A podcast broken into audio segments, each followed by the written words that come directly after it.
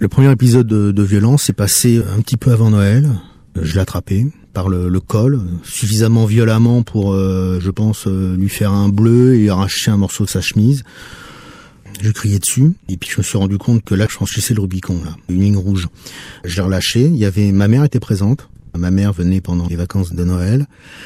C'est redescendu parce que je me suis rendu compte que j'avais fait un truc qui était euh, intolérable enfin inacceptable. Après, il y a eu, euh, oui, un autre événement au mois de début janvier. Je pense que j'ai dû la bousculer. Elle est tombée par terre. Je l'ai attrapée et en lui disant, je vais te mettre dehors.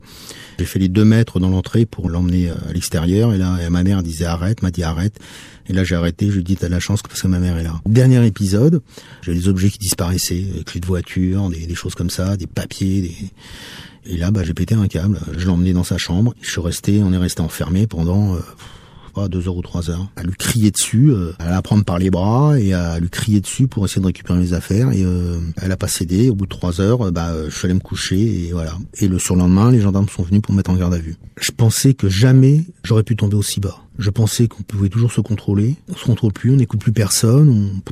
J'allais voir un, une psy déjà depuis deux mois qui me disait c'est une ambiance toxique, il faut que vous partiez, il faut que vous sauviez sauviez dans tous les sens du terme.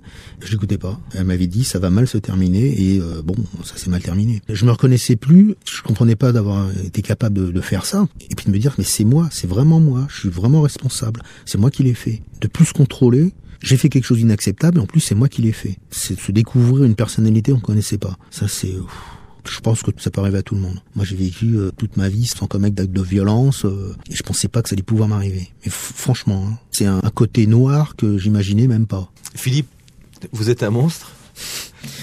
Je l'ai été, ouais. Je pense que je l'ai été, ouais. Je l'ai été parce que quand on se contrôle pas, on est un monstre.